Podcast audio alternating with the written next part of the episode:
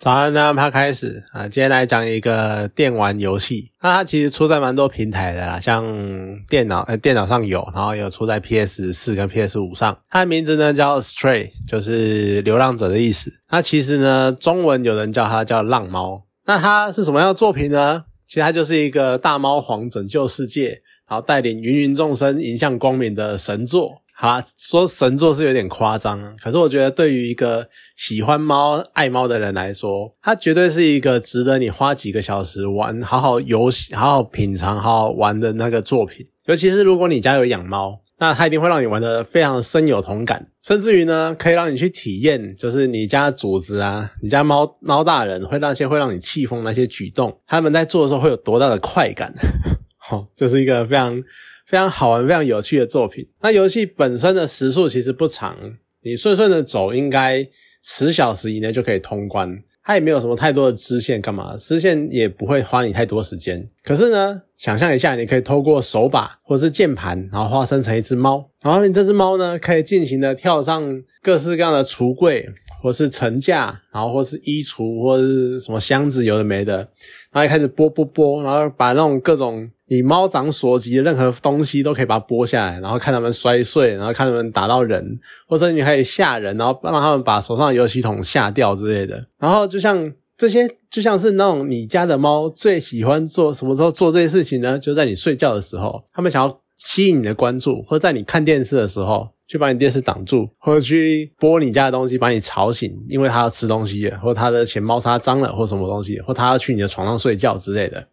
就是他会疯狂的做这些事情，吸引你的注意，或者呢是他们会乱抓墙壁，然后或者是沙发的坐垫，然后甚至于地上的地毯，然后留下一些一堆清晰可见的那个。四五指的爪痕，然后呢，我们再轻松优雅的把这些破坏完之后呢，再开始慢慢的悠闲的到旁边的坐垫上面睡坐下，然后开始躺下，然后绕一圈，然后开始呼噜呼噜呼那边睡觉，然后睡个几个小时这样子，然后留你一个人那边气个半死，那边补什么壁纸啊，或者贴什么东西，然后清地毯干嘛的，甚至于呢，他们是会，你可以开始操纵他们，然后在街上对那种在。街上有一些机器人在走路，然后也可以在他们脚边不断的绕来绕去，绕来绕去。然后这些机机器人呢，他们就会被你踢到小猫，然后被你绊倒这样子。这就很像很多人的家里面的猫，其实也是会这个样子。就是他们相，我相信他们绝对抓得出那个安全距离，但是他们就是会在你的脚边一直绕来绕去，绕来绕去。然后就在你不注意的时候呢，你可能不小心踢到他们，或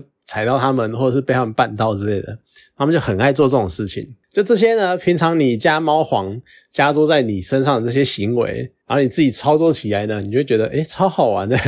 你就是会乐此不疲的一直重复这些动作，然后觉得超好玩的，超一直做这些感觉上对游戏进度一点意义都没有的事情，但是你却玩的玩的超爽。好了，那可能光这些枝微末节这种小事小细节就够很多人去玩远远超过十个小时，就 I can do this all day 那种感觉。不过其实游戏还是有主线在的，就是它其实就是一个主角的猫呢，这只猫掉进了从某个水管，然后掉进了大水沟，然后辗转呢跑进了一个地下城，然后随着这个猫的这个过程呢，你就会发现，哎这个地下城它是一个以机器人为主的社会，然后人类呢好像已经绝迹了。那这个时候呢，猫就遇见了一个小机器人，然后名字叫 B 十二，它不是新一点零啊，它就是一个小机器人，叫 B 十二。然后慢慢的呢，引导这只猫，然后发现了有关这个地下城还有整个世界的真相，然后最后就是跟猫一起走出外面的世界。其实我还蛮喜欢一开始遇到 B 十二的时候有一个算彩蛋吧，就是呢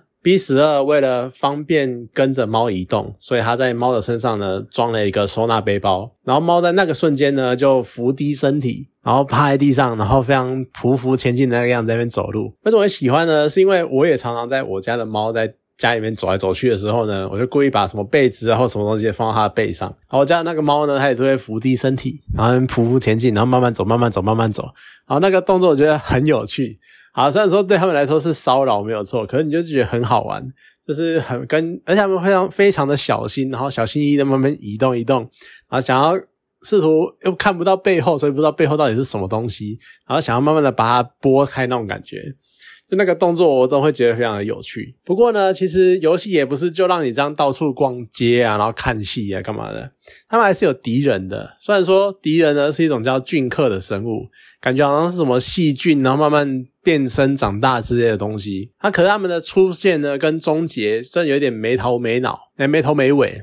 就是虽然说中间有讲对紫外线可以杀了他们，然后因为你打开地下的仓库，然后所以那个太阳光照进来把他们杀光了，有的没的。但是就怎么开始跟怎么结束，感觉有点比较稍微随便一点。不过我觉得没差，反正也不是重点。可是呢，虽然说不是什么重点，但是他们在游戏中的那种压迫感，我觉得莫名的强诶就是每次他们出现都会让我量一下这样子，然后。有时候你还会被他们追，然后那个追你会觉得很紧张，要赶赶快跑，赶快跑这样子。尤其是呢，有时候他们不但是追你，他们还会不救不救的那种那种声音。然后有一些场景，后面还有一些场景是那种，我真的是恶心，然后非常震撼的一个画面。就你都会觉得浑身不对劲，好像哪里怪怪那种样子，所以这些这个部分的气氛其实塑造的还是相当的不错。好，那当然结局就是猫回到了地面上，然后再度回到属于它的群体身边。不过其实整个游戏的背景是关于人类跟机器人的那种世界观，我觉得还是算蛮有趣的。就当然它是蛮早开始做的，可是不知道呢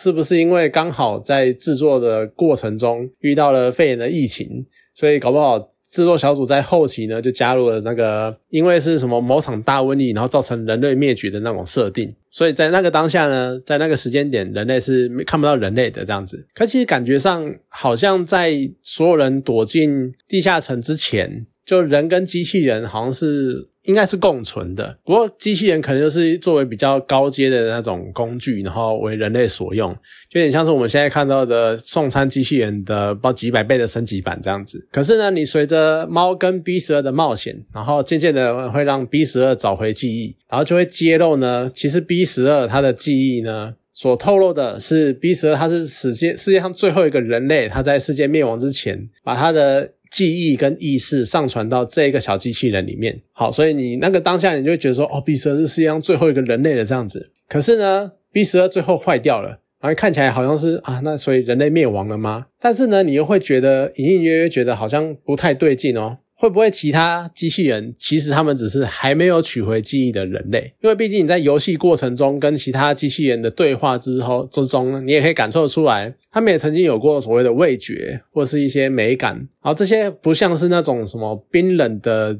机机器那种机器人的样子，应该会有那种感受。毕竟我们现在还是没有办法开发出具有感知能力的机器人嘛。甚至于有某一个机器人呢，他也提到了很著名的哲学思考，叫做“另修斯之船”。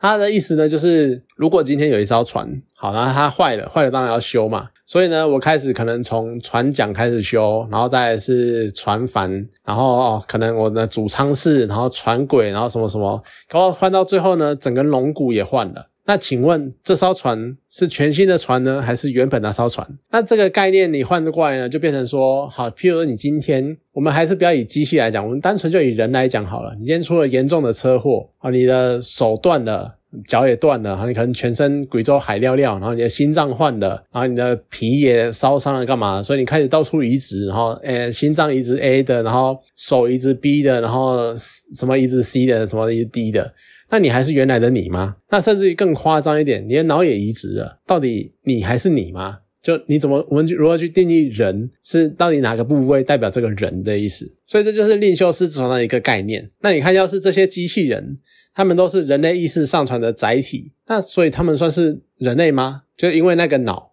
因为那个意识，还是说呢？因为他们已经到了一个机器，呃，有思考能力的机器人身上了，所以他们应该算是新的物种呢。就这也是一个蛮有趣的哲学思考的那个概念的的问题。尤其是在最近呢，就是人工智慧的话题变得超级热门，这样的世界观呢，在这个时候就显得特别的有趣。就我们即将面临一个 AI 人工智慧会跟我们平起平坐的时代。好，可能有些人不能接受平起平坐这个说法，但是至少会相当大迎来相当大的崛起。那在这个时候呢，这样子去探讨人工智慧跟人类之间的互动的这样的议题呢，会变得更加的有趣。好，那游戏时间。不长，那其实画面也不算特别的精致，因为毕竟它虽然说它猫做的还不错，可是你还是看得出来一些比较不自然的状态。那角色操作呢还算流畅，但是有时候也是会跟周遭环境出现那种交错的破图。不过你整体的那个游玩的气氛是非常的舒服。你看，你可以玩猫，然后你可以看猫去玩机器人那个样子，然后操控它乱这样子，然后你也也会有那种被追的那种紧紧张刺激的时刻。而且它对于灾后的世界，然后人类未来的存续这些很算是呃哲学性的思考，虽然说它不是非常的深入。可是也有一些蛮不错、蛮有趣的观点，然后去一些算入门的那些想法，所以我觉得它算是一款相当不错的小品。那有机会是可以找来玩一下这样子。好啦，今天这个游戏我就介绍到这边，好，谢谢大家。